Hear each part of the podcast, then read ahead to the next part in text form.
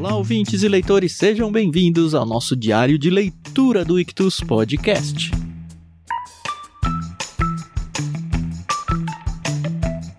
Eu sou o Thiago André Monteiro, arroba Vulgutan, e eu estou aqui com a Carol Simão para a gente dar continuidade na parte 3 do livro Oração da Noite de Tish Warren. E aí, Carol, tá curtindo? Nossa, olha, Thiago. Primeiro, oi, pessoal, aqui é a Carol Simão. E eu tenho que dizer que cada capítulo que eu terminava, eu falava, esse é meu capítulo favorito. Aí eu começava o outro, aí eu terminava, não, agora esse é o meu capítulo favorito. Que bom que a gente, gente não precisa ter, né? O quê? Um é, capítulo é, favorito. É. é. exatamente. Esse talvez vai se tornar, porque ainda tá no finalzinho, mas hoje a gente já completa bastante, um dos meus livros favoritos nesse assunto, né? Nossa, eu. De orar à noite. Assim... É o meu livro favorito, de orar à noite também. Não, e é o que eu falei, do, do, do, fato dela colocar em palavras no livro coisas que eu já pensava, mas que eu nunca tinha sequer. Não, isso aqui é um assunto interessante, vamos conversar sobre ele. A questão dos anjos que a gente vai falar, nossa, Tiago, aqui é sonoplastia. Minha cabeça explodiu. Demais, demais, demais. É, eu classifico esse livro como mais um daqueles que falam o óbvio que a gente não consegue pensar. Exato. o C.S. Lewis é bom disso. Quando eu digo falar o óbvio, não quer dizer que é uma porcaria, tá? Quer dizer não. que, poxa, tava na minha cara, eu não vi isso aí até agora, né? Exatamente. E assim, ela também ela vem com essa visão por ser uma mulher, né? Por ser mãe e estar à frente de um ministério. Então é um combo que você não encontra em muitos pastores, por exemplo. tô falando da questão da visão feminina, tá? uhum. tá? Porque eu sei que tem muito pastor que é pai, etc. Tô falando porque vem esse combo da visão feminina. Sensacional, gente. É maravilhoso.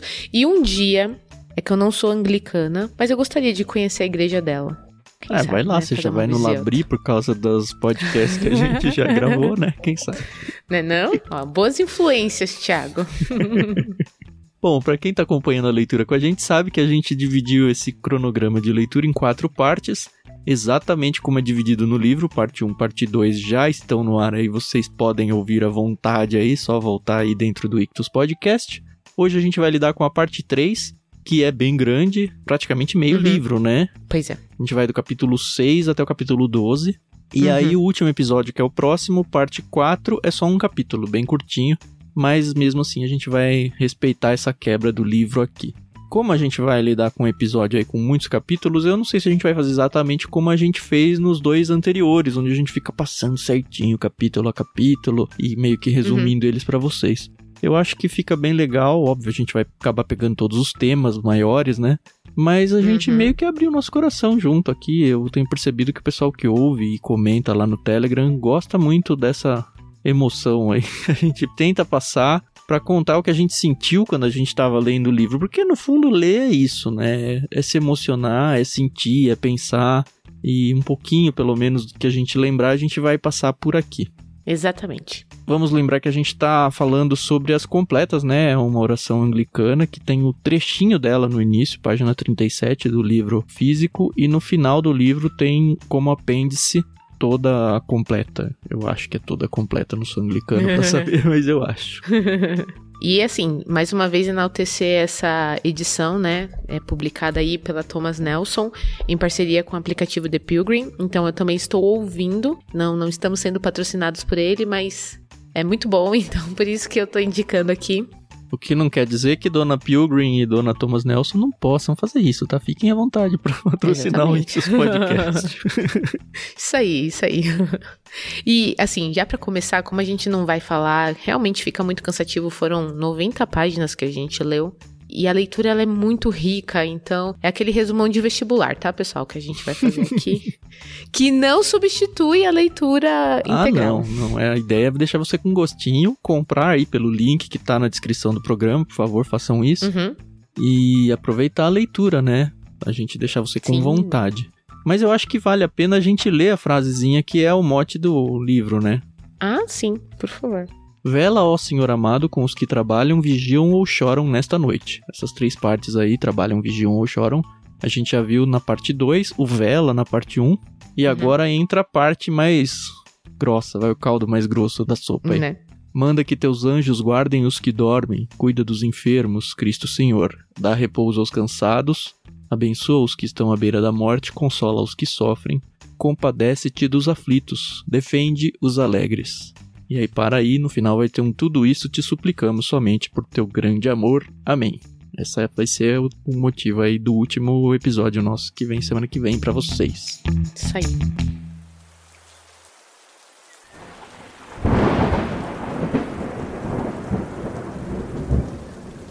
Mas cada título do capítulo é um trechinho disso, né? Então, capítulo 6, uhum. manda que teus anjos guardem os que dormem. Olha. E aí você falou dos anjos, né? Foi legal mesmo. É, então. Foi, foi muito legal. Eu acho que a Tish Warren, ela seria uma excelente peixe grande lá pro Clube Ictus, sabe, Thiago? Porque ela cita aqui alguns autores no início de cada capítulo. Então a gente viu Edgar Allan Poe. Aqui ela abre com uma frase do Tolkien. Uhum. Então, ela tem que ler, né, pra indicar essas coisas, né? Ela não ia dar uma entrevista pro Teologueiros?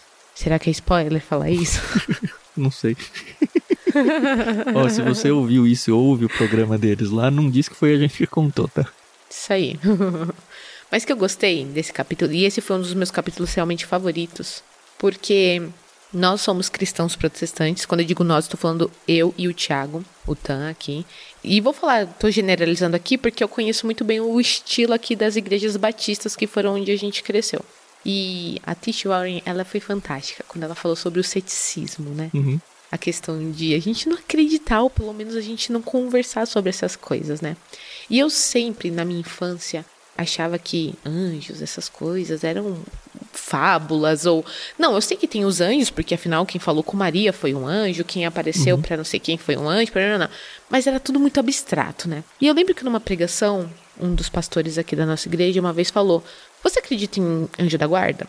E eu, bem, né? Não, claro que não anjo da guarda, porque na minha cabeça o anjo da guarda era aquele de asinhas que colocava na, na beira da cama, tal, para você fazer uma oração para ele para ele te guardar. E aí, durante a meditação, o pastor ele foi desenvolvendo. E sim, eu acredito em anjos da guarda, tá bom? Ah, eu também. E que legal, porque ela falou exatamente dessa questão. Ela trouxe o cosmos, que também já é uma coisa assim, uma parada que as pessoas elas olham com um certo preconceito, né? Porque, ai, você está é misticismo e não sei o quê. E, longe disso. Mas eu acho que o problema é isso aqui, pelo menos pra gente que é evangélico no Brasil. A gente sabe que tem anjo, ele é bíblico, não dá pra negar isso. Uhum. Uhum. Só que como a gente tem um quase confronto aí com os católicos no sentido dos santos, onde eles têm ídolos e têm santos e aquela coisa de rezar para coisas e seres que não são Cristo, não são Deus. Uhum. E a nossa oração é para Deus Pai através de Cristo Jesus, nosso mediador e tal, conforme a gente entende na Bíblia.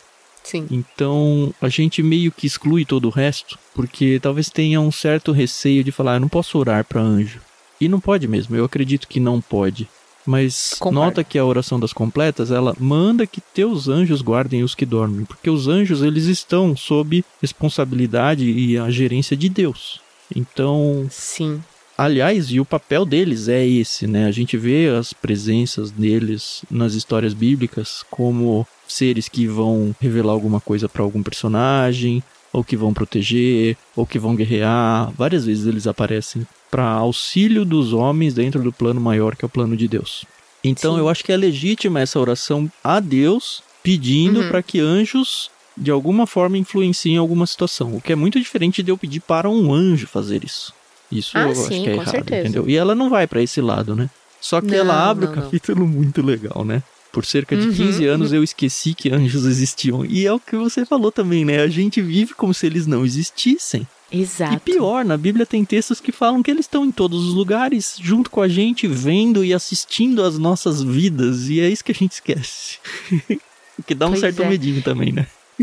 é, é verdade.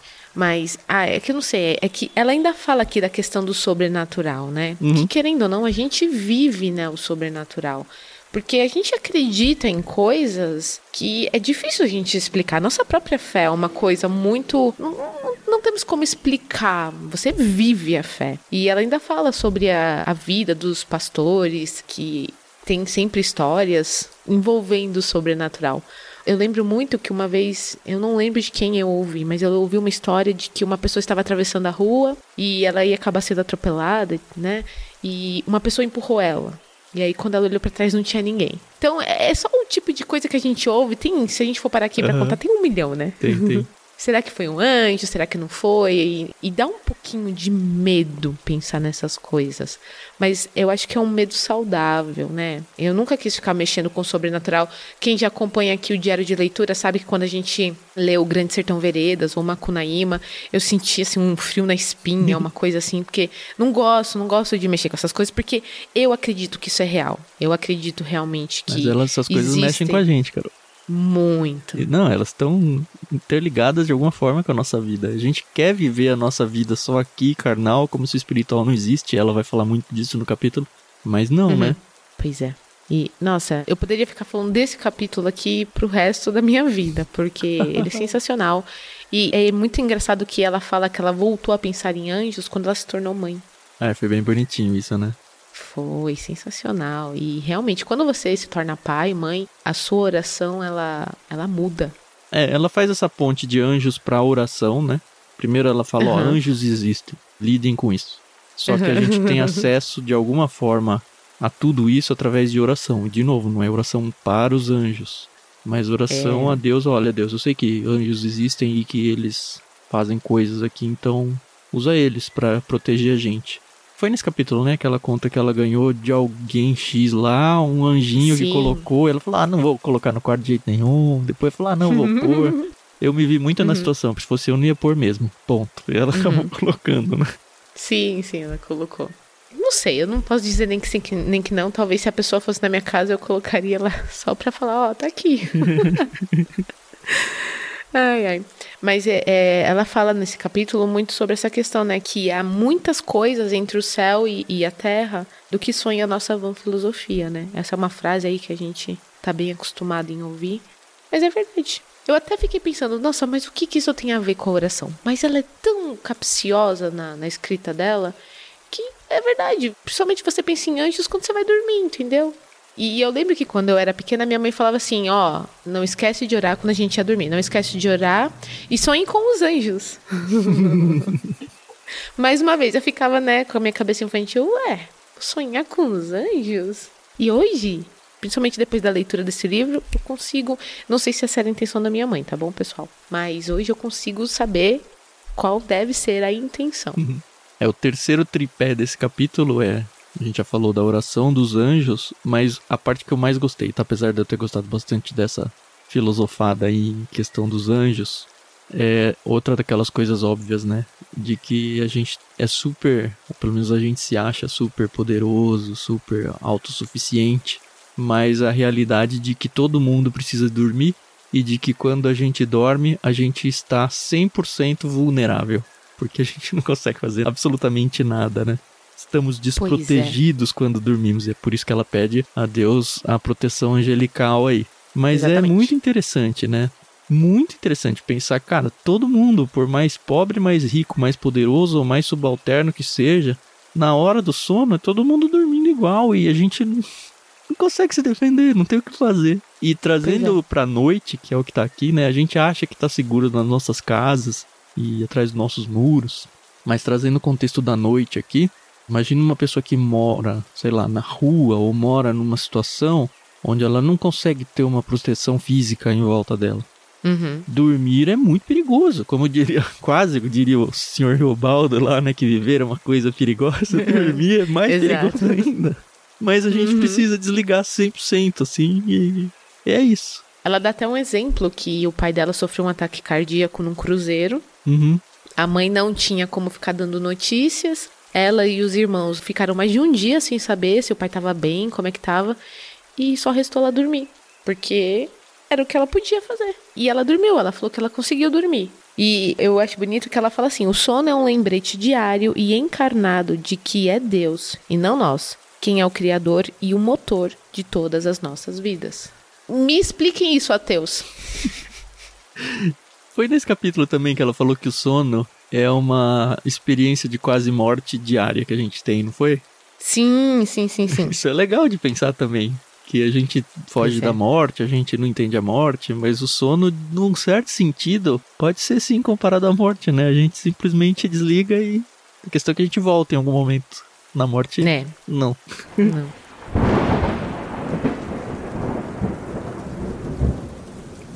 Mas eu acho que é exatamente isso que ela começa falando no capítulo 7. Se eu não me engano, é nesse capítulo que ela fala muito sobre a morte do pai dela, que é essa questão da corporeidade. É, o capítulo 7 é Cuida dos enfermos, Cristo Senhor. E é interessante que ela fala que o pai dela morreu.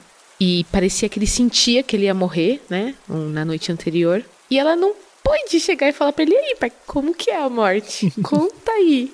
Entendeu? E realmente, é, tem aquelas pessoas que, sei lá, falam que viram a luz branca, e mas que voltaram, né? Não sei, nunca passei por uma situação dessa, não, não, não sei como é. Mas eu, às vezes eu fico perguntando, né? E a gente pode perguntar pra uma pessoa, mas duvido que essa pessoa vai responder, né? Que é Jesus Cristo. Como que é morrer e ressuscitar? Você vai saber um dia, Carol. Amém. Todo mundo vai saber. Isso aí. Ontem o Daniel é muito engraçado criança, né? Porque criança fala algumas coisas que assim a gente pensa, mas a gente tem filtro e as crianças não têm, né? Uhum. E aí a gente tava voltando de carro num lugar, eu não lembro quem foi, ele falou, ah, não sei quem morreu, né? Aí ele falou, ai, deve estar tá lá no céu ou no inferno. eu falei, é verdade, filho. não dá pra saber. Mas é, né? A gente fala, não, tá lá com Deus, tá num lugar melhor para consolar e tudo, mas será? às vezes não. Né? Exatamente. Ainda bem que não foi no velório de ninguém que mandou essa, né? Ai, Jesus. E é muito engraçado, né, como a gente tem medo, né, desse sono eterno, né, da, da morte. E eu mesma não sou nada fã de enterro, velório. Eu vou realmente por uma questão, não é nem de etiqueta, né? Eu perdi, graças a Deus, poucas pessoas próximas a mim. as pessoas que partiram eram pessoas que eu amava muito, então. Mas vai chegar nossa hora de viver essa fase, Carol. Ai.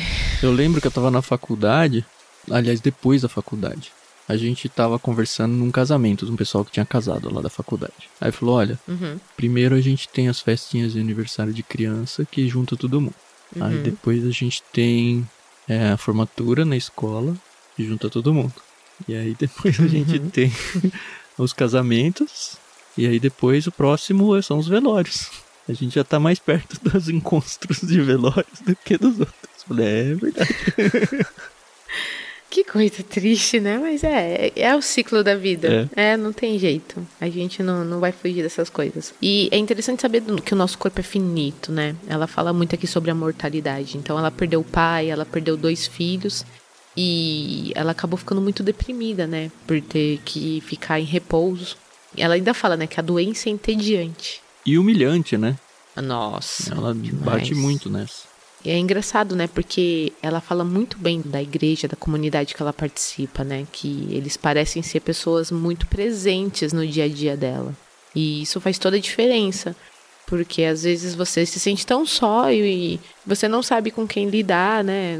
Às vezes está longe dos pais, cônjuge. E a igreja, ela é um local onde eu vou por teoricamente, mas não deve ser teoricamente. Teoricamente você tem que encontrar apoio, né? Onde as pessoas estão ali para sustentar umas às outras, né? Ela fez um negócio aqui, Carol, no capítulo desse de doença, né? Ela tem uma frase uhum. aqui que eu queria destacar porque na verdade ele me levou para um outro assunto que nem é tratado no livro. Eu acho que ela poderia até colocar, mas enfim, não tá nas completas. Ela diz assim: E quando eu não posso mais alcançar o que eu quero, tudo que me resta é quem eu sou, sem adereços, sem polimento ou produtividade. Humilhante. Só que esse tipo de humilhação nos humaniza. E encarar nossa fragilidade e limitações nos ensina como sermos humanos. E óbvio que ela está falando disso de doenças, até porque o capítulo é sobre isso, né? Épocas em que a gente uhum. está doente. Uhum. Mas aí eu fiquei pensando nisso, nessa fragilidade, nessa humilhação de uma pessoa que tá doente e não consegue nem cuidar de si mesmo direito, que precisa de outros. E eu coloquei aqui, olha, as limitações da velhice são exatamente isso, porém permanentes. E é isso, a gente tem que se preparar. A gente não se prepara para momentos que tá doente, e aí ela segue o capítulo inclusive falando que, ó, as pessoas nem param de trabalhar quando elas estão doentes.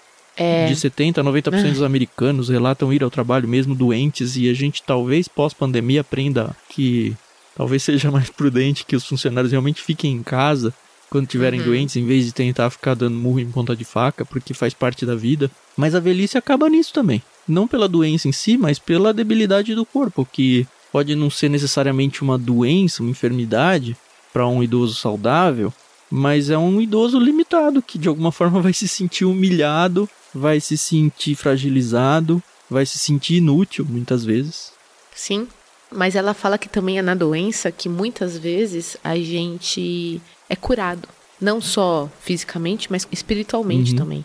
Então ela fala que ela conheceu homens que, devido ao câncer, se tornaram homens mais sábios, mais orantes, né? Pessoas que realmente pararam de viver aquela loucura da vida e, e começaram a contemplar Deus e a sua finitude e orar mais. Então, obviamente que ela está dando um exemplo, mas que a gente não, não espere ficar doente numa cama para começar a, a ter esse tipo de relacionamento com Deus, né? Eu gostei muito, achei muito bonito. Essa parte de doença me falou muito para mostrar quem eu sou de verdade, né? Na verdade, acho que Sim. todos nós, porque a gente cria uma capa, uma maquiagem, uma máscara diante da sociedade, diante das pessoas que a gente lida aí, que ela meio que cai quando a gente está doente, né? Esse trecho também acho que vale ler. Quando nossos corpos falham, nossas vontades também falham.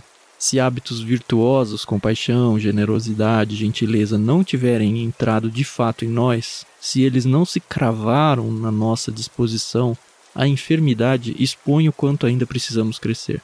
Quando eu me sinto indisposta, exausta ou febril, eu brigo com os meus filhos, caio facilmente em desespero, lambo as minhas feridas e ligo muito pouco para os outros. Boa parte do que parece ser gentileza, paciência ou santidade na minha vida vem de boa saúde, energia e prazeres simples. Quando perco essas coisas, fica claro que não sou gentil ou paciente assim. Eu só não estava hum. com dor nas costas. Nas costas, é Sensacional, assim. Eu coloco, Sim. pensando em mim, tá? Então, eu coloco isso daqui e o sono. Se você quer me conhecer de verdade, me conheça doente e com sono.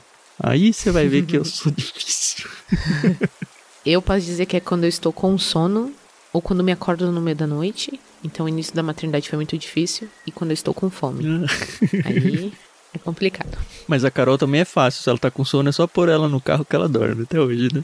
Fácil, fácil. eu, eu, não tenho esse problema. Eu, eu durmo em pé, inclusive. É muito engraçado aqui em casa. De noite, normalmente eu assim, 10, 11 horas se eu chego nisso, eu tô mal-humorado. A Rê fala, ah, vai dormir, vai, só vai dormir. e aí eu acordo bem. Consegui é, então. descansar e pus a minha máscara de novo. Mas que lástima que a gente é, né? Porque de fato é, fica patente que é uma máscara. E a gente é. tem que trabalhar nessas coisas. Então, até nisso, o sono ou a doença, ela é uma boa ferramenta para nós, para mostrar para nós mesmos que, ó, é aqui que você precisa melhorar. E aí, voltando naquela questão de, poxa, eu tenho que ter câncer para melhorar, ou eu tenho. Ela fala: não, será que você torceu o tornozelo ou você tem uma gastrite? Eles não podem dar o mesmo efeito no sentido de que, ó, eu tenho que ir com mais calma, eu tenho que. É, é engraçado, porque a gente entra naquela, naquele looping da loucura, né? que a gente quer ser útil, a gente precisa ser útil, a gente tem que ser útil. E a utilidade, no sentido que eu tô falando, é de trabalhar, trabalhar, trabalhar. Essa é a verdade. Uhum. A gente quer trabalhar, trabalhar, trabalhar. E isso traz tanta coisa negativa, né? E aí. É, ai. Começa a ficar preocupada aqui. Ela fecha essa ideia assim, né? Se queremos crescer em santidade, humildade e liberdade, a doença é uma professora habilidosa. Talvez seja por isso que nessa oração pedimos que o Senhor cuide dos doentes. Não pedimos para que Deus simplesmente cure os doentes. São coisas realmente diferentes. Né? Mesmo porque acho que a gente às vezes, não sei, a gente é ensinado a não pedir certas coisas para Deus. Ah, mas você não pede cura? Você acha estranho pedir cura? Então, mas é o que eu tô falando, porque eu, eu lembro que. Não é que eu fui ensinada, a gente acaba tendo esse exemplo que a gente não pode. Ah, porque assim, eu não quero nunca barganhar com Deus, mas a gente acaba fazendo isso de um jeito ou de outro. Mas a gente pode pedir certas coisas para Deus. Cabe ele dizer sim ou não. Sim. Entendeu? Ah, eu não tenho pudores com isso não, Carol. Eu peço. É, você pediu aí pra ter filhos homens, né? Olha, eu vou falar duas coisas bem estranhas que as pessoas acham bizarro que eu pedi. E na verdade, assim, na hora que eu pedi, a oração foi: Deus, eu nem sei se eu posso pedir isso, mas eu vou pedir mesmo assim, tá? Porque assim, quando eu entro em oração com Deus, nesses momentos bem particulares, uhum. eu me sinto livre e leve o suficiente como uma criança pedindo um doce pro pai. E eu acho que Deus entende isso quando a gente realmente tá com um bom relacionamento com eles.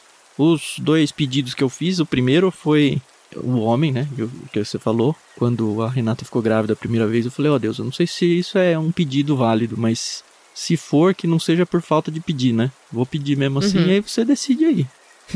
eu quero um filho homem.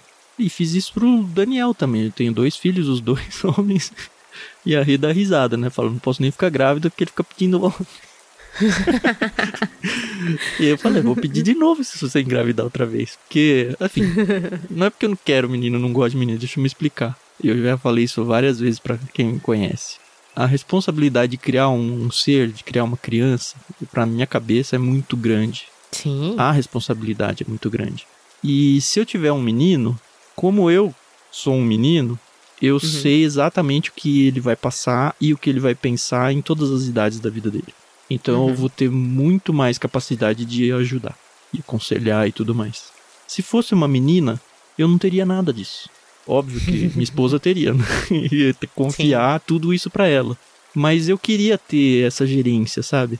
E eu tenho feito isso com o Lucas de chamar ele, ó, você tá perto da puberdade, você vai passar por isso, por aquilo, na sua cabeça você está pensando isso. Menina, não, eu não ia uhum. saber absolutamente nada. Então eu falei, ó, Deus, pra eu ser um bom pai, eu preciso que seja um homem, tá? Funcionou. E o segundo pedido é mais bizarro ainda, mais bizarro ainda. As pessoas riem de mim. Meu irmão mesmo falou, cara, sério que você pediu isso? Eu falei, ah, eu pedi, naquele jeito, falou, ó, Deus, quase certeza que eu não devia pedir isso, mas vou pedir, tá? Foi a, na final da Libertadores ano passado. Porque o Palmeiras foi pro final. E eu falei, Deus. Ano passado, 2020, né? Ah, é, porque o Palmeiras foi bicampeão, né, na, no anterior. Mas por uhum. que isso? E eu nem sou tão mais ligado ao futebol como eu já fui. Mas o Lucas, ele é muito. Então, a gente tava. Assim, sabe quando você tá vivendo a experiência pelo olho do seu filho?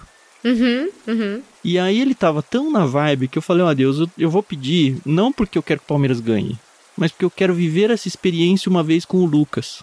Já viveu duas aí. Então, a segunda veio de graça, assim, sabe? E, e, mas mesmo assim eu falei, ó, putz, eu vou pedir pra um resultado de futebol, tenha dó, né? Mas eu deixei isso muito bem claro para Deus. Falei, ó, é porque eu uhum. quero ter essa experiência, eu quero não eu ter essa experiência, eu quero que ele tenha essa experiência de ter vivido isso com o pai dele quando ele for adulto, sabe? E eu acho não, que eu isso foi um pedido, não pelo resultado em si, mas porque é um laço que eu ia criar com o meu filho, muito mais forte, sabe? Sim. E foi, realmente Sim. funcionou. O Palmeiras ganhou os dois anos. Teve gente que orou para Deus do outro lado? Com certeza. Claro. Deus não atendeu do lado de lá. E é, ou Deus nem me atendeu e simplesmente aconteceu. Mas eu fiz o pedido Sim. naquele sentido de falar, ó Deus, eu sou uma criança pedindo um doce. Se você uhum. falar, não, agora tá na hora do almoço, você não vai comer um doce, tudo bem. Mas sim, eu vou pedir sim. mesmo assim, porque eu quero, tô com vontade de comer um doce. Isso aí. Sabe o que eu fico pensando? Eu sigo muitas pessoas na internet, muitas, né? Eu sigo aquelas pessoas que para mim têm alguma influência. Muitos são cristãos e eles falam: "Ore por mim, ore pela minha família, ore por fulano, ore por ciclano". Isso para mim sempre foi muito hum, não é que eu torci o nariz, mas eu falava: "Vou orar por você, você é um influenciador digital". Até que a gente começou a gravar o Leitura Bíblica Comentada. E a gente pede oração. Eu senti um... eu peço, porque eu preciso das é, orações. Eu sei que precisa. Porque é muito sério, é uma responsabilidade muito grande. E eu estou longe de ser uma influencer. Nem tá nos meus planos isso acontecer. Mas hoje eu entendo que realmente quando uma pessoa fala, eu orei por você, como isso é importante. E eu penso também que os cultos de oração na maioria das igrejas, acaba sendo um culto mais mais íntimo, porque às vezes é só o pastor e sua família. Mas é um culto tão importante, claro, o culto do domingo, a gente tem aqui as pessoas se reunindo no dia do Senhor. E a verdade é que a gente tem que entender que o culto não é no templo, não é nas casas, enfim, é, é você vivendo, né? Mas eu tô falando que quando a gente se junta para orar, como é legal como é gostoso. Então, orar é uma prática que não deve nunca ser esquecida, seja pelos aplicativos por causa da distância, seja pessoalmente no culto de oração, enfim. E é legal quando as pessoas oram por você. Uhum, e, então, quando um digital influencer fala assim, ora por mim, pelo menos fala, Deus, esteja com essa pessoa. Uhum. E ore por nós aqui do Ictus que não somos digital influencers. Não. Mas a gente Mas precisa das orações. Sim, por favor. Por favor.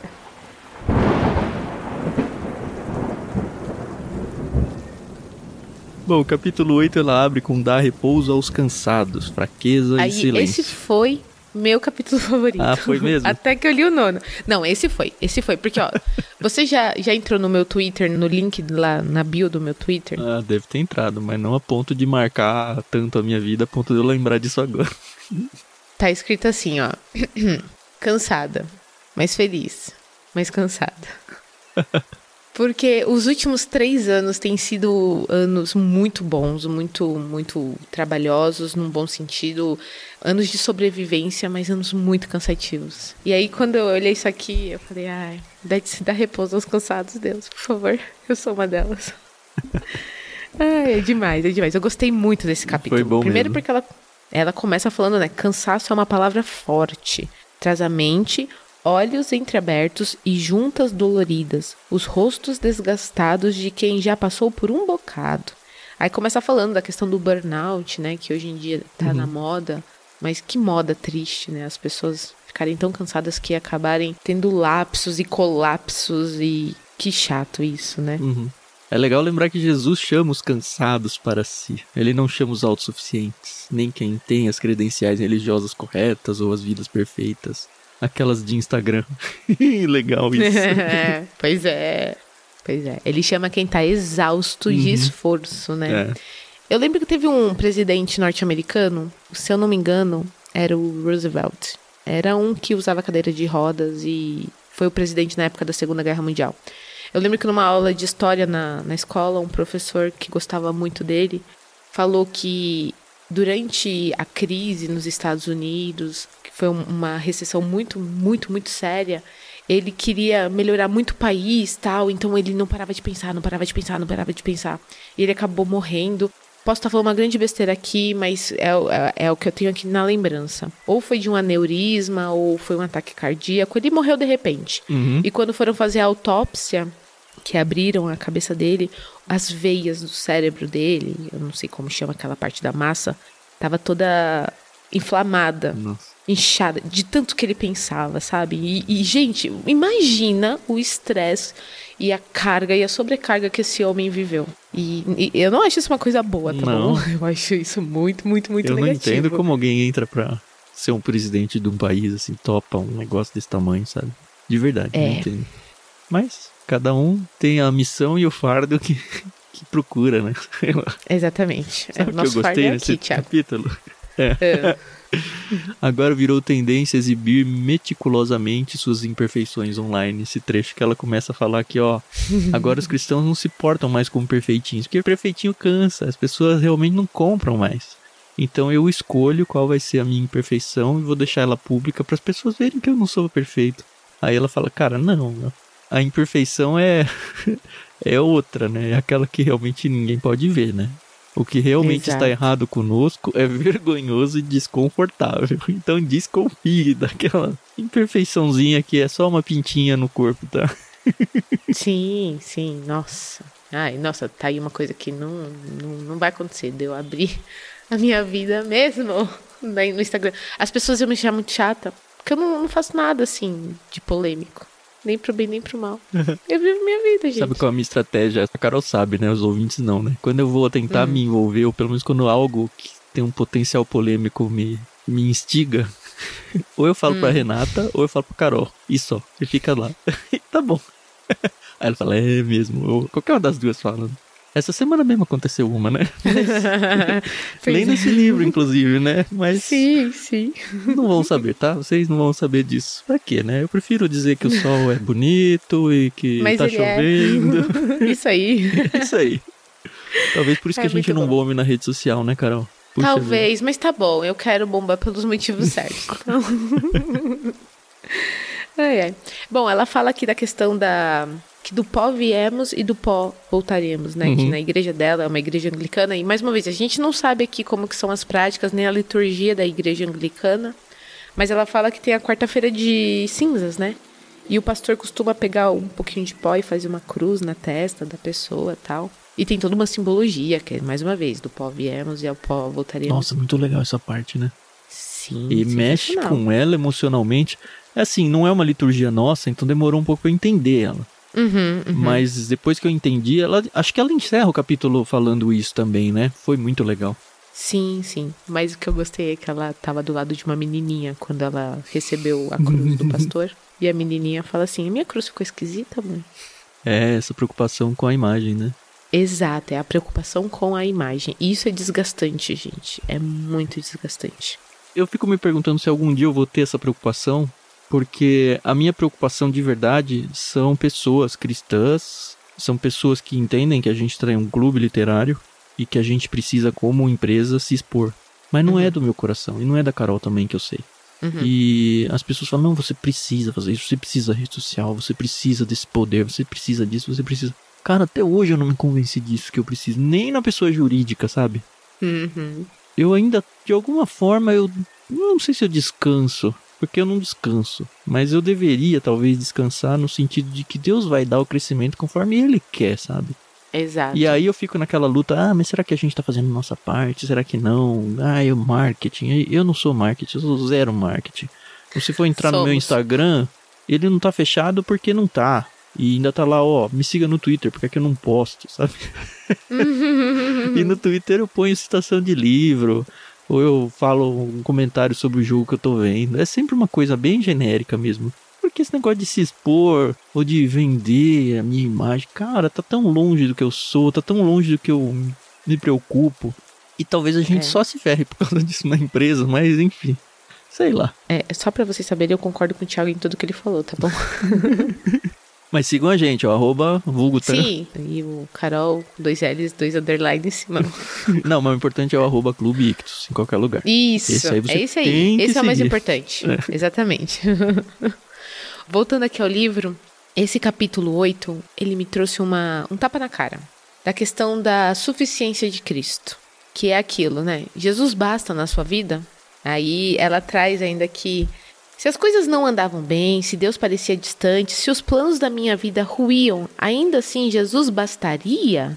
Ou estava buscando Jesus e o sucesso, Jesus e a felicidade, Jesus e um ministério frutífero? E, gente, eu acho isso incrível, porque tem também essa questão do clube, por exemplo, da gente ser uma empresa e de queremos crescer e queremos viver disso. Mas, acima de qualquer coisa, nós somos cristãos. Uhum. E Jesus deveria nos bastar, né? Acho que é por isso que me incomoda ver cristãos lutando por views, lutando para entrar na treta, lutando para entrar na no hype. Eu falo, cara, você é cristão, não combina, sabe? Sei lá. É. Então, mas é interessante. A minha igreja, por exemplo, é uma igreja muito pequena. É uma igreja, assim, que a gente fala que é uma igreja familiar mesmo. Porque nós somos uma grande família, obviamente, mas somos compostas por famílias. Às vezes a gente fica assim, nossa, mas a gente não é uma mega igreja com 300 membros, 400 membros. Mas espera aí, o que está sendo pregado aqui, o que a gente está vivendo aqui, é Cristo? É a boa nova? É a suficiência dele? Porque na minha cabeça, eu tô super satisfeita com isso. Óbvio, óbvio, que eu sei que eu tenho que ir pregar uhum. o evangelho e fazer minha parte como cristã. Eu tô falando do seio eclesiástico, dentro do templo que a gente se reúne no prédio, pessoa jurídica. Enfim, eu tô querendo dizer aqui, nossa comunidade. Por exemplo, eu e o Thiago, nós não somos da mesma igreja, somos da mesma denominação. Mas eu tô querendo dizer que minha igreja é pequenininha, mas tá legal, tá tudo bem, entendeu? Obviamente que a gente gosta quando vem visitante, que a gente gosta quando uma outra pessoa se arrola a membresia, mas a gente já entendeu, sabe? Que nós não vamos ser que nem aquela igreja que tem nos Estados Unidos, tem 50 mil membros. Uhum. Acho lindo lá o negócio. Tem dentista, tem escola, tem mecânico, tudo de graça para as pessoas. Acho isso fantástico. Mas eu também entendo que. E não tô falando que eles estão errados lá, tá bom, gente? Pelo amor de Deus, não misturem. Só tô querendo dizer que eu entendo essa questão da suficiência de Cristo. Que números não, não querem dizer nada. É verdade. E ainda fala sobre o ministério de Jesus Cristo. Que ele não mudou milhões de vidas, né? Ele não curou milhões de pessoas. A gente comentou isso acho que no capítulo anterior. Não no capítulo do livro, no episódio anterior do podcast. Sim. E é isso, entendeu? Porque o fato dele ter mudado uma vida, ter curado um leproso, um cego, enfim, foi suficiente uhum. para deixar um bom exemplo para as pessoas seguirem ele. E é exatamente isso aqui. É isso. Jesus basta. E apesar de não estar no finalzinho desse capítulo, eu acho que a gente não pode encerrar ele sem mencionar um detalhe, só para você pensar aí, leitor, tá? Pelo menos ficar com vontade de ler esse livro se você já não leu. Olha só, a gente está no capítulo que fala dá repouso aos cansados. Uhum. Estranhamente, quando Jesus chama os cansados para o descanso, ele também lhes dá um jugo, um instrumento de trabalho, não de descanso. Faria mais sentido se Jesus dissesse: E vos darei descanso. Tomai o meu cobertor quentinho, ou talvez um travesseiro, um banho de banheira, ou um dia de folga. Mas Jesus oferece descanso aos cansados junto com um jugo. Ah, ok.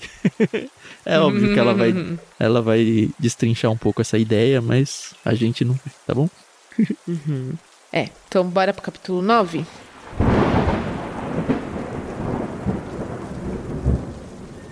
Isso aí, abençoa os que estão à beira da morte. Cinzas. Foi seu capítulo É. favorito, Carol? Não foi. Não. Mas foi muito bom. Foi muito bom. Foi mesmo. É porque nesse capítulo ela fala um pouco da liturgia da Semana Santa, da Quaresma, que acontece nas igrejas anglicanas. Como a gente não participa dessas liturgias, a gente acaba ficando um pouco afastado, né? Então, aqui mesmo eles falam que na Quinta-feira Santa, durante a Semana Santa, os anglicanos se reúnem para lembrar a última noite de Jesus na terra ao lavar os pés uns dos outros e receber a comunhão. Eu acho que isso é uma prática muito legal. Eu já estive num casamento onde os noivos lavaram os pés dos pais e, nossa, lágrimas fluíram Carol aqui dos meus olhos. de fácil, um né, jeito- Carol? Choro. Nossa, gente. Ó, só um adendo aqui. Eu chorei com o comercial do Itaú desse ano. Pô, eles pegaram lá a menininha que fala as palavras difíceis e a Fernanda Montenegro. Pô, que sacanagem. retrabalha no Itaú, né? Ó, nossa, Itaú, paga nós aí. Mas aí quando passou a propaganda eu vi essa semana. Aí ela é muito boa funcionária nesse sentido, assim, ela compra, veste a camisa mesmo, né? Ela falou, Uhum. esse comercial tá bombando. Eu Nossa. falei, é, você gosta mesmo do Itaú, né? Eu É também muito bom, gosto, ela que bom. paga nossas contas aqui em casa. né? Isso aí. ai, ai. Como esse é um capítulo que fala um pouco sobre a morte, essa questão das cinzas, a gente vai acabar falando, querendo ou não, da morte de Cristo, né? Uhum. É, na verdade, ela usa a morte de Cristo, acho que pra lembrar muito do que foi a morte do pai dela, né? Ah, é verdade. Nossa, porque ela tinha uma relação muito boa com o pai dela, Uhum. né? E ela fala sobre o Getsemane, né? Que foi ali quando Cristo foi orar e acabou chorando lágrimas de sangue. Ai, que triste. É exatamente nesse pedaço aqui que ela fala sobre a questão do pai dela ter morrido, né? Uhum. Que ela falou assim: No inverno anterior, noite após noite, eu tinha me perguntado como tinha sido para o meu pai morrer. Eu imaginei seus últimos momentos, vez após vez, mais do que eu queria. Eu me perguntei se ele sabia o que estava acontecendo. Ele tinha me dito que conversaríamos no dia seguinte. Será que ele sabia que aquela noite era sua última noite? Ele estava com medo? Ele estava pronto? Havia coisas que ele queria ter mais tempo para poder dizer? Morrer doía? Parece com cair no sono ou com uma luta? Ele viu a Deus? O que meu pai via agora, depois da morte? O que ele sabia? O que ele não sabia? E nossa, isso aqui pra uma pessoa ansiosa é a morte Aham. mesmo, gente. Porque eu nunca tinha parado pra pensar nisso, mas agora eu só penso nisso. É uma coisa que ela abriu a minha cabeça e acho que é a reação natural de cada um de nós se a gente fosse pensar nesse negócio de ah, abençoar os que estão à beira da morte, né? Que ela fala, ah, eu tô fazendo uma oração genérica por pessoas que eu não conheço. Uhum. Ela até fala, toda noite ao deitarmos nas nossas camas quentinhas e confortáveis, alguém está morrendo. É, é isso. E a É, gente tem que enfim, lembrar é. que ela é uma líder de uma igreja, então ela tem que lidar um pouco mais profundamente com isso do que a gente que não é nada. Mas olha só. Mas o que me intriga nessa oração de pedir que Deus abençoe os que estão à beira da morte, né? Não é o reconhecimento do óbvio fato da morte. É que pedimos para que Deus abençoe quem está à beira da morte. Eu nunca teria inventado uma oração dessas. É o tipo de mudança de paradigmas que só pode acontecer quando eu permito que a igreja me diga como orar. Por conta própria, eu oraria para salvar os que vão morrer, ou para socorrer os que vão morrer. Com certeza, impede a morte dos que estão morrendo. Uhum. Talvez, se necessário for, ressuscita os que vão morrer, mas abençoar quem vai morrer? O que significa isso, afinal? Essas pessoas estão morrendo. Que tipo de bênção bastaria? E aqui a minha confusão me mostra que não só eu sei pouco sobre a morte, como também não sei muito bem o que é ser abençoado. E aí ela, Nossa. nossa, sensacional. Ah, Daqui pra frente, assim, ela mata pau o capítulo, mata pau. É porque esse negócio da bênção, a gente sempre pensa que ser abençoado é ter um bom emprego, filhos É, saudáveis. a gente pensa em coisas físicas, né? Exato. E não é, não é isso que ela tá falando aqui, né? Mas eu, eu também não vou abrir muito isso daqui, porque eu quero que as pessoas realmente leiam esse livro. Sim, sim, sim, sim, por favor, por favor. O que eu gosto que ela fala aqui, um pouquinho antes dessa parte que você leu, é que ela odeia a morte. E que a gente tem que odiar sim a morte, porque a morte é uma coisa escura, solitária, e Deus não nos criou para morrer. Né? Deus nos criou. Gente, a consequência do pecado de Adão foi a morte. Quer uma coisa pior que isso, né? Foi a morte. A gente entende que não foi só a morte física, espiritual também. E que é tão ruim quanto, né? Uhum. Porque nós cristãos que tomamos uma decisão ao lado de Cristo, temos certeza da salvação, a gente ainda tem a esperança de que quando a gente morrer aqui na terra, nós viveremos no céu. E vamos parar por aí.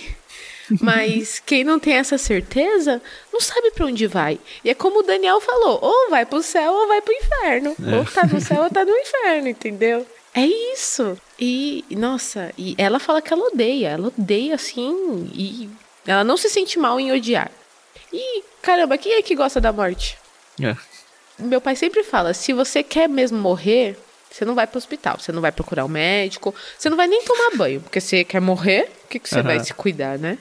E é verdade. Seu pai deve ser uma figura, viu, cara? Ele tem os momentos dele.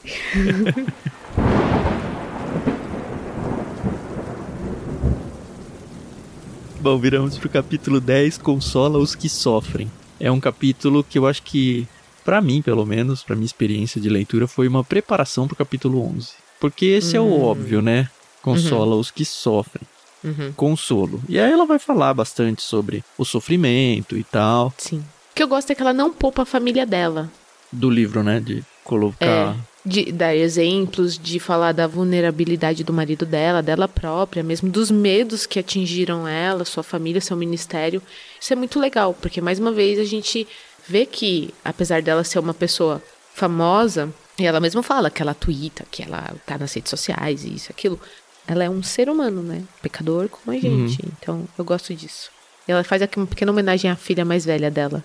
Quando minha filha mais velha estava aprendendo a ler, ela às vezes nos pedia para ser a responsável por ler as completas para toda a família. Ao fazer essa oração, ela pedia confiante para Deus colar os que sofrem, não consolar. que é como a nossa família ora ainda hoje em sua homenagem. Então, eu fiquei cola, pensando Deus. como seria o inglês aqui, claramente foi uma decisão da tradução, né? hum, né? É, nossa, nem parei pra pensar nisso. Uhum. Mas foi bom. Pelo menos a uhum. ideia no português, não sei se é colada com a né? realidade né? no inglês, mas ficou legal. Que me lembrou que a gente conhecia uma criancinha, agora já é um homem, mas que falava: Eu tenho medo do malamém, do malamém. Como assim do malamém? Ah, é porque minha mãe, na hora que ela ora, ela sempre fala assim: E nos livra do malamém. Crianças, tá, é. vai lá. Não, não ia falar mais nada. Esse capítulo para mim passou muito liso. Eu tô impactado mesmo é com o próximo.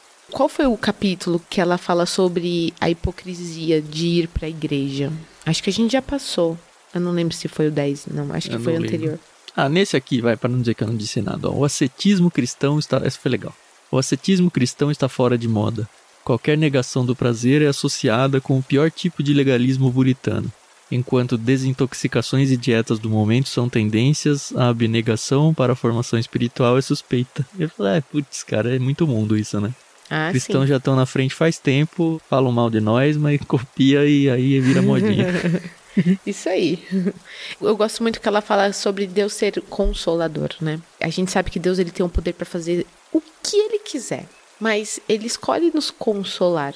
E eu gostei muito disso, que ela fala assim: o próprio Deus é o consolador. É um dos sentidos de Paracletos, o nome que Jesus dá ao Espírito Santo, literalmente aquele chamado ao nosso lado para nos ajudar. Uhum. E eu achei isso muito legal, muito legal mesmo. Porque, obviamente, que a gente pode pedir para que Deus nos cure, para que Deus nos livre, para que Deus nos abençoe, nos proteja. Mas a gente também pode pedir para Ele nos consolar nos momentos de dor. Uhum. E ela fala que ela nunca tinha perdido um pai e um filho, e em 2017 ela perdeu ambos. Sim. Então ela precisou realmente buscar consolo em Deus, através da oração. É, e da mesma forma que ela falou no capítulo dos cansados, que o cansaço é um jeito de a gente aprender e se aperfeiçoar, ela fala sobre o sofrimento, né?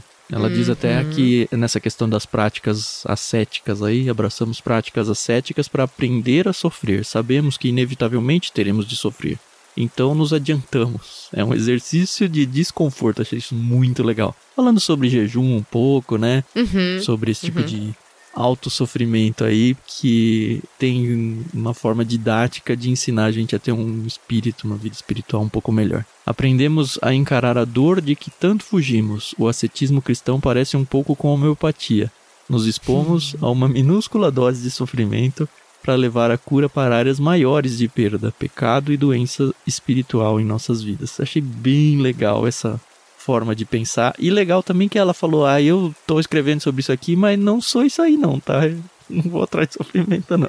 É muito legal. E ela fala também dessa questão de que a gente quer mascarar, né, nossa dor. E que tá tudo bem, que a gente precisa sofrer. Ela ainda fala: o sofrimento precisa de consolo e não de anestesia. Uhum. Precisamos de esperança de verdade, do tipo que pode nos fazer aguentar a noite.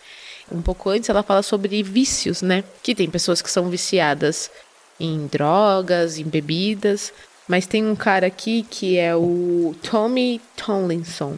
Ele escreve um, um, livro que em português é O Elefante no Quarto, The Elephant in the Room. E ele fala sobre o vício em comida. E é um truque cruel da maioria dos vícios. Eles são excelentes para o conforto a curto prazo. Eu estou com fome, estou sozinho e preciso sentir que faço parte do mundo. Outras pessoas aliviam suas dores com a garrafa ou com uma seringa. Eu as alivio com hambúrgueres e batata frita. Uhum. Isso posterga a dor um pouquinho. E, novamente, que a gente tem que sentir a dor. A gente precisa. E não dá pra pular essas etapas. Uhum. Como o Tan tava falando, a gente quer adiantar, né? Mas não dá.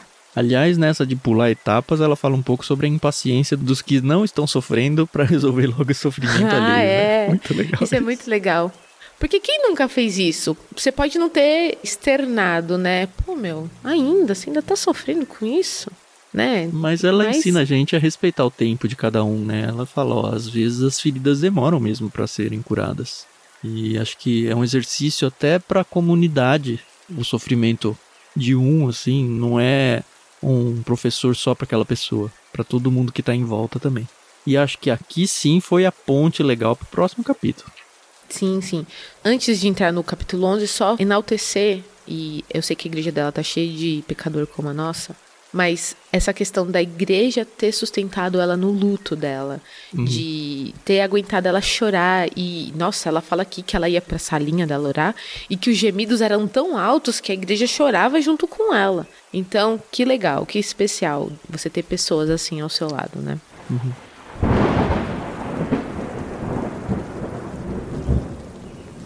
E aí talvez o, que o capítulo que eu mais gostei é o Compadece dos Aflitos resolução uhum. e revelação.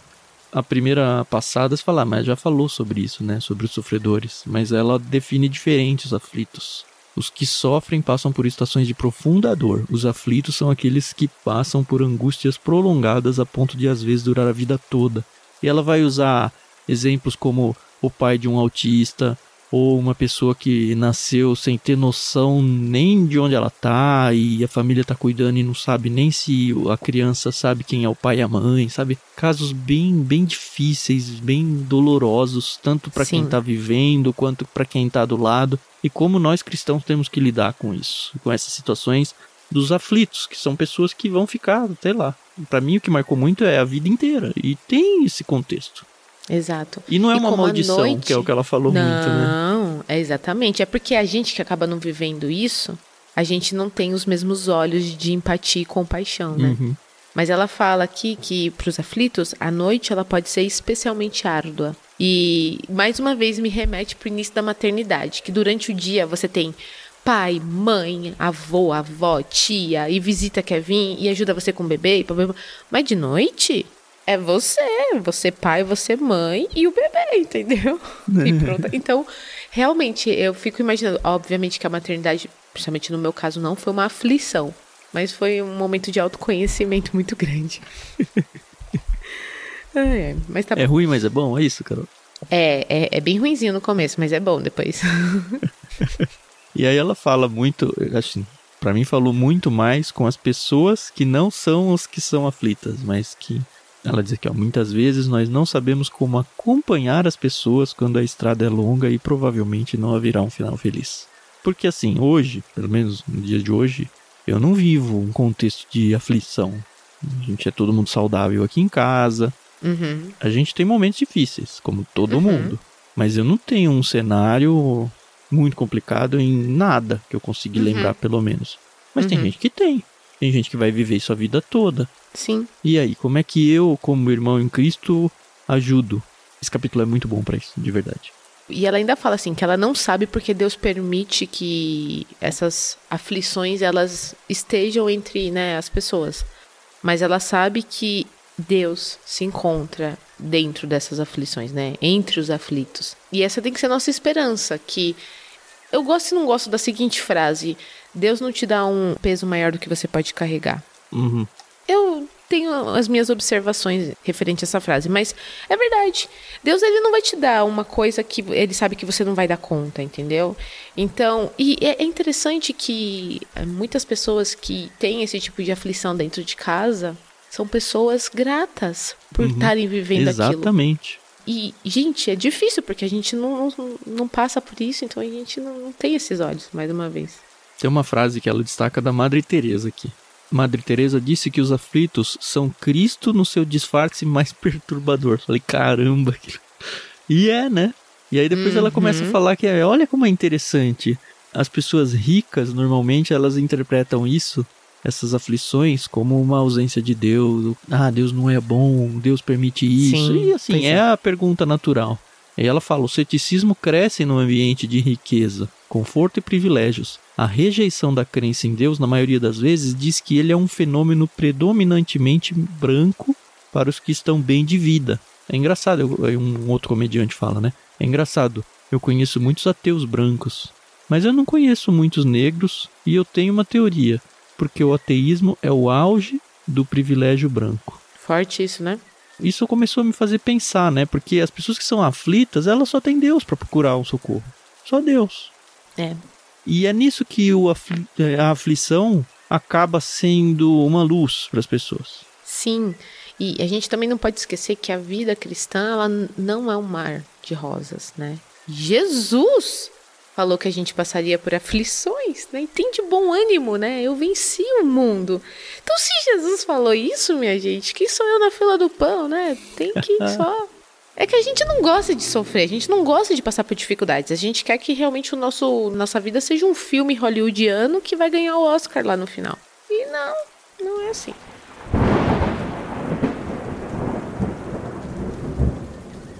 E surpreendentemente, o último capítulo do episódio de hoje, né? Que a gente só vem falando de desgraça, né? Cada capítulo é uma desgraça, né? Morte, sofrimento e tudo mais. Uhum. A gente tem um defende os alegres. Falei, nossa, parece até meio perdido nessa oração isso daí, né? Pois é. E aqui a gente acompanhou o início do livro. Ela perdeu dois bebês, né? E foram perdas muito é, dolorosas e, né, e longas. Mas que aos 40 anos, adivinha quem aparece grávida? Pois é. A senhora Tish Warren. E ela fala, né? Eu estava animada e aterrorizada. E aterrorizada de estar animada. Sou muito eu. Essa mulher, ela, ela me define muito. Lembrei do Riobaldo de novo no começo aqui, hein? Porque ela fala: nesse mundo caído, a alegria é arriscada. Que viver Então, é perigoso. exato. Nossa, essa, essa frase virou minha frase de vida, né? Viver é perigoso. Eu falo que é perigoso e caro, mas tudo bem. E eu gostei disso, né? Porque é preciso coragem para ter alegria. E eu falei, nossa, como assim? Mas ela desenvolve isso de um jeito, né? Muito que- legal. Nossa, sens- sensacional. Sensacional. Já falei que ela é uma das minhas autoras favoritas, né? Pra mim, esse capítulo se resume na explicação do menino de 9 anos que ela fala. Hum, Ela conta que um menino de 9 anos da minha igreja explicou para sua mãe o que essa oração de defender os alegres significava. Ele disse que pedimos para que Deus proteja quem está dando uma festa para que eles fiquem em paz e que um cara mau não atrapalhe eles. É isso. É um capítulo mais curtinho. Eu acho que fecha muito bem, até com uma vibe um pouco melhor de tudo que a gente veio trazendo. E pra mim é isso. Não, não tenho nada mais a acrescentar nesse. né, nesse a única não. coisa que, que talvez eu acrescentaria aqui, mas é, é um pouco mais pra mulher, talvez, é a questão da Maria, né? Que, poxa, Maria deu a luz ao Salvador do mundo, ela viu ele morrendo, viu ele sofrendo. Nós, pais, mães, a gente vai ver os nossos filhos também sofrendo e passando por aflições e tá tudo bem, né? Então a gente tem que pedir sim para Deus os proteger, os abençoar e os defender. Mas é isso, é a vida. É, é eu gostei muito desse livro. eu só fico pensando assim, será que um dia eu vou conseguir relê-lo? Ah, é facinho ler esse livro, Carol. Você acha que não? Não sei, não, não sei. É um livro que eu não vou me desfazer. Tem alguns livros que eu gosto de ler e depois presentear, mas esse aqui vai Tudo ficar riscado mesmo? Você não risca seus livros, né? Ah, não, risco, risco sim, tá aqui. É, o meu vai ficar guardadinho aqui. Aqui, ó. O Tan está vendo aqui na imagem que pelo menos o marca-texto vai neles.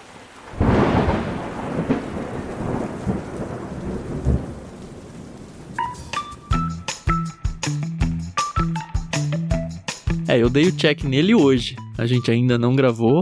A parte uhum. 4 só vai vir semana que vem. Uhum. Mas eu já encerrei a leitura dele. O próximo capítulo é super curtinho. E fecha a oração, né? Fecha as completas. Vai falar sobre tudo isso te suplicamos por teu grande amor. Que é muito legal esse capítulo também. Então fiquem com a gente. Semana que vem a gente vai voltar com mais um, o último episódio aí desse diário de leitura oração da noite para quem trabalha, vigia e chora. Se você ainda não tem o seu livro e gostou, tá gostando da experiência, falou, pô, vou dar uma chance para esse livro, não esqueça, tem link aí na descrição do programa. Pega o seu, começa a ler, lê e depois ouve tudo de novo. Exatamente. E olha que legal, pessoal. É o tipo de livro que eu amaria ter recebido de presente ou teria me presenteado se eu tivesse ouvido esses áudios. Talvez o prefácio apenas. Mas se você quiser fazer parte, é só entrar no Clube Ictus. Tem nosso site ictus.com.br, que ictus é I-C-H-T-H-U-S. E lá a gente tem diversos planos. Esse livro, por exemplo, a gente enviou no plano Vida. É, você assinar agora, você não vai receber ele de novo. Mas é, acho que era. o que a Carol tá tentando dizer é que sempre vão livros tão legais quanto esses, né? Exatamente. Livros que você vê, não impactam só os nossos associados, impacta a gente. Porque a gente também tenta ler todos os livros que a gente manda. Isso aí. Beleza, Carol. O programa já passou de uma hora, meu Deus. Pois é, pois é, pois é. O próximo vai ser curtinho, né? Isso aí, isso aí. Então tá, até semana que vem, ouvintes. Aproveitem aí o final do ano. Se você tá ouvindo isso aqui na data de publicação, o Natal tá coladinho aí, então fica o nosso Feliz Natal para vocês. E no próximo episódio a gente dá o nosso Feliz Ano Novo, tá bom? Não esqueçam, orem por nós. Um grande abraço, Dutan. Tchau, tchau. Isso aí, pessoal. Muito obrigada pela paciência, audiência. A gente se ouve no último episódio desse diário de leitura. Ore por nós, pelas nossas famílias e pelo Clube Ictus, tá bom? Até mais.